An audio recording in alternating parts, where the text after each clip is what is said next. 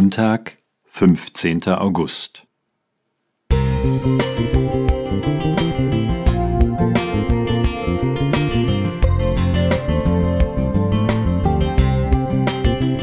Ein kleiner Lichtblick für den Tag.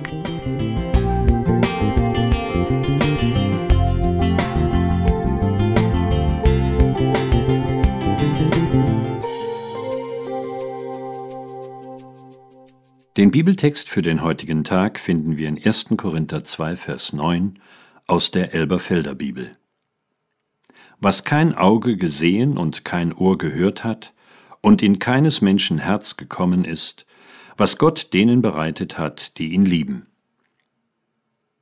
Die Indianer glaubten an die ewigen Jagdgründe, die Babylonier an das Land des Silberhimmels, die Griechen an die Unterwelt, die Ägypter an das Schattenreich der Toten.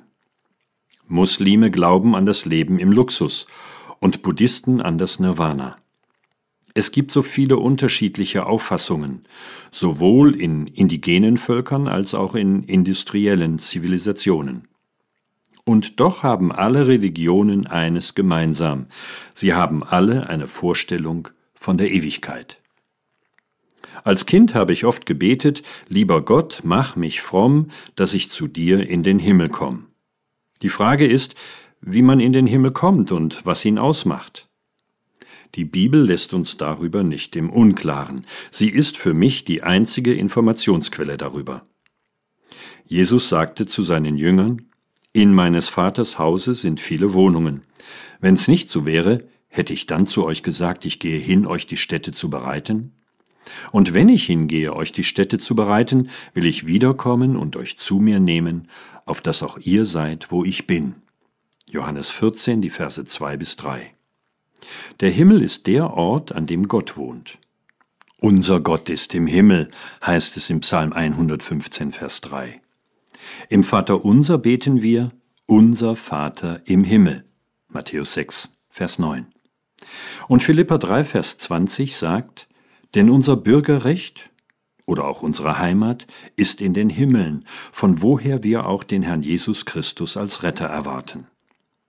Der Himmel ist die ewige Heimat, der Ort des ewigen Lebens, die Wohnung der Erlösten. Dort gibt es erfülltes Leben. Die Uhr wird uns nicht mehr hetzen. Wir werden keine Angst mehr haben. Es wird kein Leid und keine Krankheit mehr geben. Es wird nichts mehr geben, was man noch verbessern könnte. Wir werden nichts mehr vermissen es ist alles vollkommen. Die Frage, wo ist Gott, wird es nicht mehr geben, denn Gott ist mitten unter uns. Ich sehe Jesus Christus von Angesicht zu Angesicht. Was für ein Ort. Dort will ich sein.